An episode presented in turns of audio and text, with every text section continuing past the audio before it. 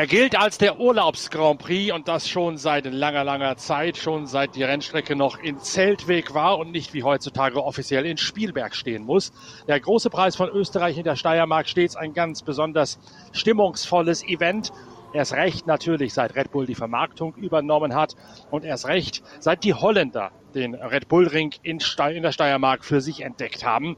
Auch in diesem Jahr ist die Rennstrecke wieder restlos ausverkauft sodass die Veranstalter sogar schon einen alternativen Anreiseplan erarbeitet haben mit Busbahn und sogar mit dem Nims Radl-Slogan, den sie ausgerufen haben, um die Region in der Steiermark von dem Massenandrang zu entlasten. Inga Stracke, die Formel-1-Reporterin der Zeitschrift Pitwalk, ist bereits für Pitwalk in Spielberg vor Ort. Ist tatsächlich schon so viel los, wie das zu erwarten steht? Ja, absolut. Also ich meine, weil du sagst, die äh, Holländer, die für Max Verstappen anreisen, die haben mir gestern ein bisschen Kopfzerbrechen auf der Autobahn bereitet, als ich angereist bin. Äh, ich habe eigentlich gefühlt nur noch gelbe Nummernschilder gesehen. Und es gibt ja in Österreich, so kann man eine Flexmaut kaufen, wo man eben durchfahren kann auf der grünen Spur und nicht an der Mautstelle direkt zahlt, sondern das abgebucht wird.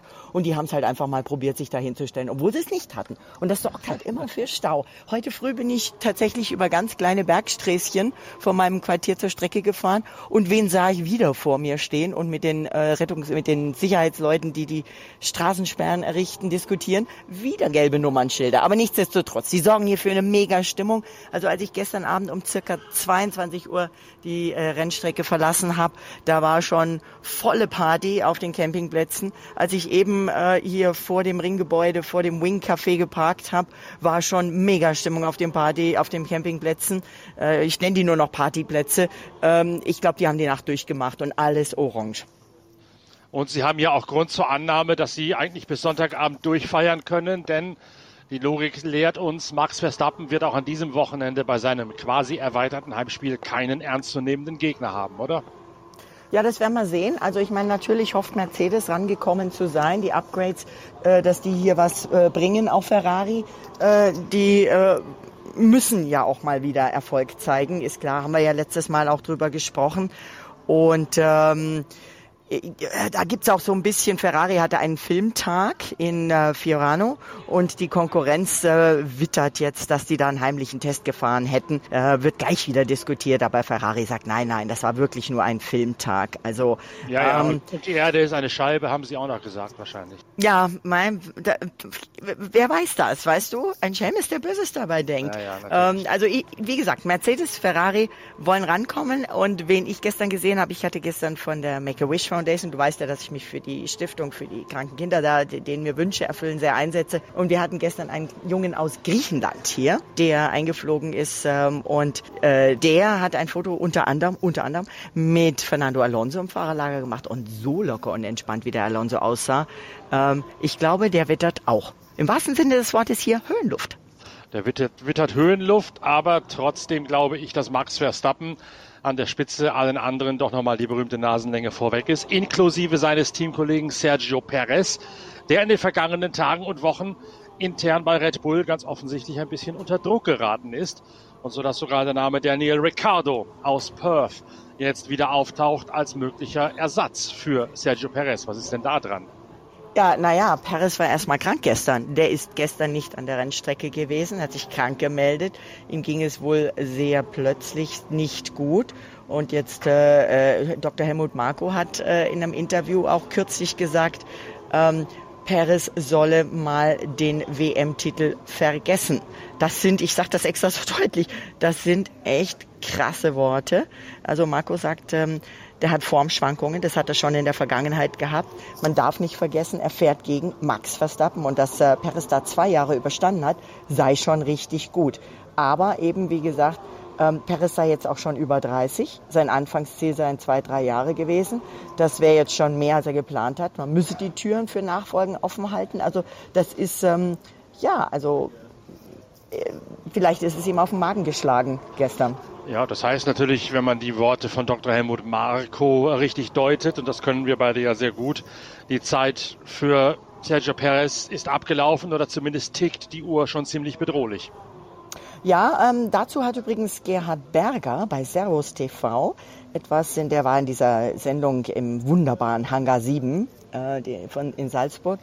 Ähm, und der hat gesagt, eigentlich steht Daniel Ricciardo für Riesenerfahrung, aber Red Bull steht für die Förderung junger Fahrer. Max hat mal mit 17 ins Auto gesetzt, Daniel ist eine sichere Bank. Also der äh, geht auch irgendwie nicht davon aus, dass jetzt hier der äh, Paris ewig bleibt. Und er sagt auch, man hat gesehen, mit Max um den Titel kämpfen zu wollen, bringt nichts. Ähm, man muss aber auch sagen, dass neben Max noch keiner so gut ausgesehen hat wie Paris momentan. Bin halt mal gespannt, ob man da eine Ausnahme macht für, für Daniel Ricciardo an der Seite von Max Verstappen. Der allerdings, glaube ich, wird sich auch nicht so ohne weiteres dann in die Rolle 1b einfügen. Oder meinst du, der ist so dankbar, dass er wieder Formel 1 Rennen fahren kann, dass er dann sagt, okay, ich mache es um jeden Preis und ordne mich halt notfalls auch von Anfang an, so wie es ja Rubens Barrichello auch gemacht hat bei Ferrari Michael Schumacher, eben dann Max Verstappen unter. Das Hauptsache, weiß ich nicht. Hauptsache, ich darf wieder fahren quasi. Schwierig zu sagen, schwierig zu sagen. Ich meine, es kommt oft darauf an, wie sehr er sich dann, ähm, ob bei Red Bull oder beim anderen Team, für einen äh, Vertrag für die Zukunft empfehlen könnte. Der äh, Gang zurück zu Red Bull jetzt als Ersatztest- und Reservefahrer ist ja eigentlich schon ein deutliches Zeichen von Danny Ricciardo. Ähm, da hat er sich ja schon untergeordnet, wenn man das jetzt mal so in Anführungszeichen sagen will. Er hat ganz offensichtlich kein Interesse an anderen Kategorien, so wie es ja auch zum Beispiel Michael Schumacher immer gesagt hat. Es käme außer der Formel 1 für ihn nichts in Frage. Hat beispielsweise Sebastian Vettel auch relativ lange immer proklamiert, Formel 1 fahren ja, alles andere fahren dann lieber nicht, bis der sich jetzt plötzlich zu interessieren beginnt für die 24 Stunden von Le Mans. Ja, beziehungsweise auch für die, ähm, für die Nordschleife, Nürburgring Nordschleife, aber im Formel 1. Also ähm, ich glaube, ähm, ich, also wenn ich mir jetzt vorstelle, ich müsste von, würde von heute auf morgen aufhören äh, mit Reisen und Formel 1 und das Ganze, das machst du vielleicht ein paar Monate und dann fängt es dir an zu fehlen. Es fängt dir dieses Ganze, die, die, das Internationale an zu fehlen, die, die, der Flair, die Menschen, ähm, der Adrenalin, das Ganze. Und ich kann mir nur vorstellen, wie viel höher potenziert das für einen Formel-1-Fahrer ist, der ja aktiv dabei ist. Und deswegen kann ich voll verstehen, dass sie dann erstmal was suchen. Ja, nur für Daniel Ricciardo finde ich schon, der hat, ist eigentlich unter Wert geschlagen worden. Der war lange Zeit in den Nachwuchsformeln sehr, sehr gut. Da habe ich ihn kennengelernt, in der GP2 damals noch. Oder in der, stimmt gar nicht, das ist gar nicht GP2 gefahren, das war die Renault World Series, die ich damals verfolgt habe, wo er sehr erfolgreich gefahren ist. Dann hat er bei Red Bull in der Formel 1 teilweise Sebastian Vettel ordentlich zugesetzt, hat ja letztlich Sebastian Vettel auch verscheucht, wenn man so will, entmachtet intern. Immer mit dieser ganz besonderen Art extrem spät zu bremsen und das Auto förmlich auf der Bremse in die Kurve reinfallen lassen zu können. Das hat keiner dermaßen perfekt hingekriegt wie er. Und das hat dann plötzlich bei McLaren irgendwann nicht mehr funktioniert, weil da das Hybridsystem und diese Art zu bremsen nicht mehr harmoniert haben. Ich bin schon der Ansicht, dass äh, Daniel Ricciardo mit der Formel 1 eine berechtigte Rechnung noch offen hat. Ja, die hat er offen. Deswegen halt die Frage, ähm, wie weit kann er sich empfehlen, wie weit will er sich empfehlen und was ist sein Ziel. Und das wäre ja erstmal das Wichtige, um zu sehen, okay, ähm, ist, ist eben eine, eine in Anführungszeichen 1b, wie du so nett sagst, für ihn der richtige Weg. Auf der anderen Seite glaube ich, wenn dir das schnellste und beste Auto im Feld winkt und du die Möglichkeit hast, dann nimmst du die, egal wie. Momentan ist aber noch Sergio Perez, vorausgesetzt er gesundet wieder an der Seite von Max Verstappen. Der ist der Einzige, der ihn überhaupt nur piesacken könnte. Oder geht Mercedes davon aus, du hast ja sicherlich schon mit den Leuten gesprochen, geht Mercedes davon aus, dass deren Upgrade-Paket so gut funktioniert, dass die hier auf der kürzesten, der schnellsten Formel 1 Runde im ganzen Kalender rankommen können an äh, die Red Bull. Also ich meine, die Hoffnung stirbt zuletzt und ich glaube keiner und gerade Mercedes und auch jetzt inzwischen Aston Martin mit Alonso und auch Ferrari, keiner würde hier ähm, ihrem Ruf gerecht werden, ihrer Position gerecht werden, wenn die antreten würden, ohne die Hoffnung gewinnen zu können oder gewinnen zu wollen. Das mal vorab gesagt, ja. Aber ähm, Toto Wolf sagt, wir wollen auf dem Schwung aufbauen, den wir in den vergangenen beiden Rennen aufgenommen haben, unsere positive Entwicklung am Auto fortsetzen. Der W14 sollte hier besser funktionieren als in Kanada. Und ähm, das sind schon eigentlich ganz gute Aussagen. Natürlich ist auch sein Heimrennen wo er sich äh, drauf freut. Und ähm, er sagt, die, die Anzeichen vom Update-Paket sind sehr, sehr, sehr ermutigend. Lewis Hamilton hat noch für ein bisschen Wirbel gesorgt, weil er Regeländerungen anschiebt an einem Wochenende, an dem das Reglement ohnehin umstritten ist, weil es ja wieder Sprintrennen gibt an diesem Wochenende und kein klassisches Format mit freien Trainings und Qualifyings. Ja, wobei die Regeländerung strebt ja nicht für dieses Wochenende an. Nein, nein. Ein, anderer, ein, ein, anderer strebt auch Regeländerungen an. Irgendwie ist es das Wochenende der Weltmeister, die Regeländerungen vorschlagen. Alonso zum Beispiel hat ganz kontrovers vorgeschlagen, ähm, er findet es gar nicht gut, dass in der Qualifikation, wenn viel los ist, auf engen Strecken sozusagen, sich die Leute im Weg stehen. Und deswegen äh, würden sie mit beiden Autos ja auch äh, nicht immer in die Top Ten kommen. Und er schlägt jetzt vor, wir sollen auf das äh, Format Anfang der 2000er zurückgehen mit dem Einzelquali, wo also immer nur einer in der Bahn ist und dann gäbe es keinen äh, Verkehr und jedes Team hätte die gleiche Sendezeit. Die Fans haben sich damals aber dagegen ausgesprochen und ich glaube nach drei Jahren in verschiedenen, verschiedensten Variationen wurde das Ganze ja dann auch wieder eingetütet. Das der Vorschlag von Fernando Alonso. Und was hat Hamilton jetzt? Hamilton hat ähm, einen anderen Vorschlag gemacht ähm, und ich sag mal vorweg, äh, was der liebe Max Verstappen als Antwort darauf gesagt hat. Der Verstappen hat gesagt, das Leben ist unfair. Das ist seine Antwort auf Lewis. Lewis schlägt dir tatsächlich vor, ähm, dass man ähm, die Entwicklung am nächstjährigen Auto für alle Teams zeitlich reguliert und einschränkt. Soll heißen, ähm, er hat jetzt vorgeschlagen, zum Beispiel Stichtag 1. August.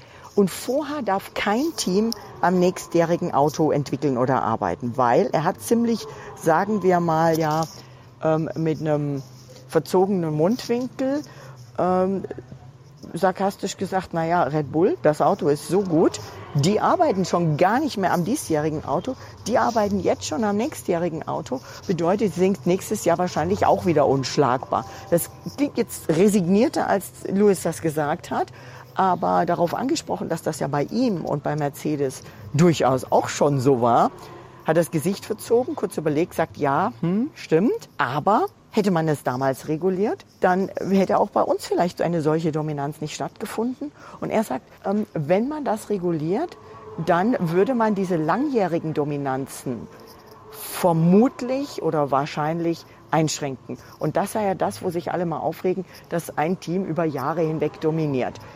Im Grunde ist der Grundgedanke nicht schlecht, aber ich frage dich, wie um Himmels Willen will man das jetzt regulieren? Ja, ich frage dich zurück, ist das dann noch der Sinn der Formel 1, wie sie eigentlich sinnhaftig sein soll? Ich bin ja immer der Ansicht, es ist schön und gut, dass es äh, regulierte Einheitsformeln, Markenpokale, was auch immer gibt, dass man in gewissen Championaten auf die Kostenbremse tritt und dann quasi eine Art kommunistischen Motorsport einführt. Nichts anderes ist so etwas, ja. Genau wie diese Balance of Performance im GT3-Bereich ja auch nichts anderes als kommunistischer Motorsport ist. Aber gewisse Leuchtturmveranstaltungen, da zähle ich natürlich die Formel 1 dazu, da zähle ich eigentlich auch Le Mans dazu, da zähle ich eigentlich auch die Rallye Dakar dazu. Bei denen sollte man diese, diese kommunistischen Formen doch so weit es geht eliminieren, anstatt immer neue kommunistische Manifeste einzuführen, wie es jetzt Lewis Hamilton führt. Also da würde ich sagen, dann soll man IndyCar gucken oder Formel 3 gucken oder GT3 gucken meinetwegen aber eben nicht in der ersten Liga. Das ist ja im Prinzip so, als wenn man sagt, okay, äh, Bayern München und Borussia Dortmund dürfen jetzt auch nur noch auf Jugendtore schießen, während alle anderen nach wie vor auf große Tore schießen dürfen. Das halte ich in der, in der ersten Liga für völlig fehl am Platze. Ja und nein. Also ich meine, es ist natürlich so, wenn du tatsächlich dein Auto so gut aufgestellt hast, dass du während der Saison so gut wie nichts dran machen musst, nur mal hier und da einen Flügel anpassen, je nachdem, ob Low Downforce oder High Downforce, ja, dann ähm, kannst du natürlich direkt am nächsten Auto schon arbeiten. Vor allem, wenn es keine Regeländerungen gibt. Zum einen ist die Tatsache, wenn es keine Regeländerungen gibt, natürlich eine gute, weil die kleineren Teams dann irgendwann auch nachkommen. Die kleineren Teams sind aber, ich sag mal wieder Hamster im Rädchen, wenn die ihr Auto jetzt noch verbessern müssen, um irgendwie mitzukommen, dass es funktioniert, zeigt im Moment Aston Martin im Vergleich zum Vorjahr und jetzt. Das ist ja das auch, was mir zum Beispiel Alessandro Aluni Bravo, Bravi im Interview gesagt hat, der Teamrepräsentant von Alfa Romeo, dass sie genau diesen Fortschritt von, von Aston Martin für sich sehen als Silberstrahl vom Horizont, dass es funktionieren kann, dass man so aufholen kann, dass man auf einmal von ferner Liefen in der ersten Liga mitspielen kann um deinen Vergleich des Spielens mitzukriegen. Aber um deinen Vergleich der Einschränkungen und der Gleichschaltung mit mal nochmal zu übernehmen, ähm, wir haben das ja mit dem Budget Cap. Gut gemeint, aber das führt natürlich dazu, dass jemand wie Mercedes beispielsweise nicht wild weiterentwickeln kann und gleichzeitig wild am nächstjährigen Auto arbeiten kann, sondern die sind natürlich durch diese Kostenbegrenzung da auch eingeschränkt. Natürlich auch durch die Manpower, aber die Manpower ist natürlich eingeschränkt durch die Kosteneinschränkung. Ja, aber dann zeichnet es doch auch eine gute Firma, ein gut geführtes Unternehmen aus, dass man auch mit dem Budget, was man nun einmal nur zur Verfügung hat, trotzdem die beste mögliche Arbeit macht. Und das tut ja gerade Aston Martin ganz offensichtlich. Und das ist ja auch dann ein Teil des Wesens der Formel 1, möglichst effizient und möglichst effektiv zu arbeiten. Ja, aber deutlicher Unterschied. Aston Martin, das äh, ehemalige Force India, Jordan etc., die übrigens in Silverstone, ich bin nächste Woche eingeladen, in Silverstone am Donnerstag ähm, äh, uns eingeladen haben, die ihre neue Fabrik eröffnen, ähm, die hatten ihr Budget nach eigenen Aussagen noch längst nicht ausgereizt. Die konnten noch Leute anheuern, die konnten noch richtig investieren. Ähm, weil sie ja jahrelang gewohnt waren, schon aus Eddie Jordan Zeiten sparsamst zu arbeiten. Mercedes hatte das wahrscheinlich schon ausgereizt. Ähm, da ist ein Unterschied. Und wenn ich würde jetzt nicht abstreiten, um Gottes Willen. Ich denke, Mercedes ist eine gute Firma und eine gut geführte Firma. Aber wenn denen halt beim Wurf des Autos, wie letztes Jahr ja schon, eben ein ich will es nicht Fehlgriff benennen, aber so hat es Louis ja fast tituliert. Doch, gelingt. war ja auch eine, war eine die Fehlkonstruktion, das kann ja, man ruhig beim Namen nennen. Dann musst du natürlich ähm, investieren und am Hamsterrädchen drehen, um wirklich schnellstmöglich auf Hochtouren arbeitend den Wagen zu verbessern. Während der andere eben schon sagen kann, bei uns passt alles, wir gucken jetzt mal, wie machen wir nächstes Jahr weiter. Wir probieren bei den Rennen schon mal in den Trainingsteile aus für nächstes Jahr. Ja, aber das ist nochmal für mich, das ist das Wesen der Formel 1 und eben nicht das Wesen der Indica und nicht das Wesen der GT3 zum Beispiel. Und das gehört für mich zur Formel 1 mit dazu. Aber wenn du dann halt daneben greifst mit dem Konzept, so wie Mercedes es gemacht hat, dann, auch wenn das jetzt vielleicht ein bisschen arrogant klingt, dann haben sie halt Pech gehabt. Dann müssen sie halt stärker daran arbeiten, dass sie das wieder ausmerzen und noch intensiver daran arbeiten, dass sie dann parallel wieder so schnell auf die Entwicklung des nächsten Jahres hinkommen. Das gehört für mich eindeutig mit zum, zum Grundansatz, zum Grundkonzept der Formel 1 mit dazu. Norbert Verstappen. du hast genau das gleiche jetzt gerade gesagt wie der Max. Das Leben ist unfair. also ja. ich sage, ich halte mich da neutral. Ich sage nicht, dass ich, ich dem Louis zustimme. Ich finde sogar, das Leben ist fair, weil das ist ganz klar zu sagen, Red Bull in diesem Falle oder Mercedes vorher oder irgendwann auch mal Ferrari mit Schumacher und irgendwann mal Benetton mit Schumacher. Die haben damals die beste Arbeit geleistet und werden dann dafür belohnt. Also das Leben ist nicht unfair, sondern das Leben ist fair für diejenigen, die am besten arbeiten. Ja, also nicht nur, ich gehe ich geh jetzt heute rüber zu Max und sage, Max, du hast das falsch gesagt. Das ja, Leben ist unfair, damit musst du groß. klarkommen. Stimmt nicht, sondern schönen Gruß von Norbert Okenga. Das Leben ist fair, damit kannst du klarkommen. Spruch verbessert. Ja, wer das, wäre das auch schon wieder geklärt. Also.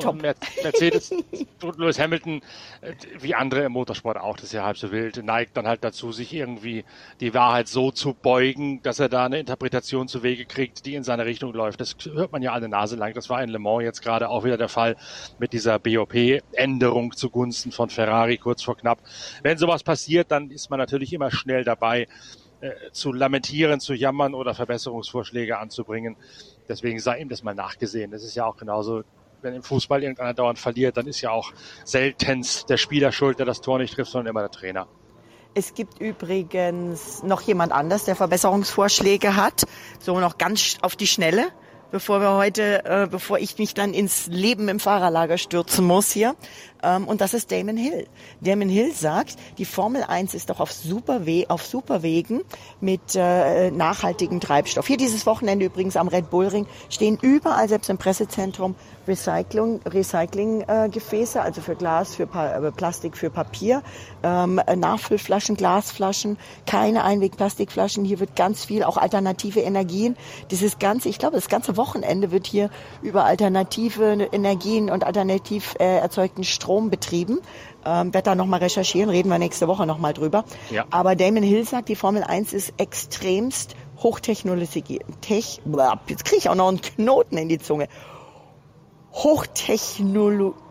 Gesiert. Hochtechnologisiert. Genau. Ja, ich, ähm, zu früh für mich heute früh. Ähm, die sollen sich konzentrieren auf das, was sie machen. Sie sollen normal Antrieb, angetriebene Motoren nehmen, also Verbrennermotoren, die aber mit 100% nachhaltig erzeugtem Treibstoff fahren, den ganzen Hybridkram aus dem Auto raushauen, die Batterie nur dafür da, wo sie halt wirklich notwendig ist und damit die Autos leichter machen, weniger verbrauchen und ähm, einen ganz eigenen Weg gehen, anders weg von den E-Serien, die es ja gibt, hin zu dem, was die Zukunft auch sein kann. Ja, dann sind wir da relativ schnell beim Thema Audi, über das wir neulich schon mal gesprochen haben. Da hm. ist mittlerweile das passiert, was ich dir ja schon angedeutet hatte. Markus Düßmann, der Chef der Audi, unbedingt in die Formel 1 bringen wollte, wegen der Hybridisierung.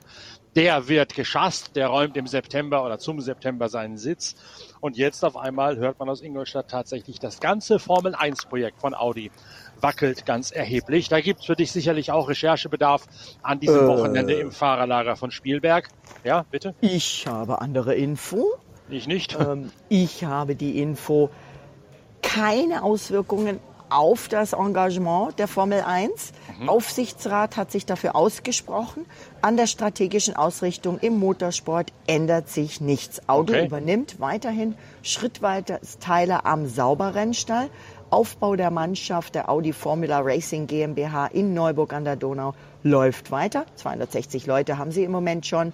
Und ähm, es wird sich daran durch diese Personaländerung nichts ändern.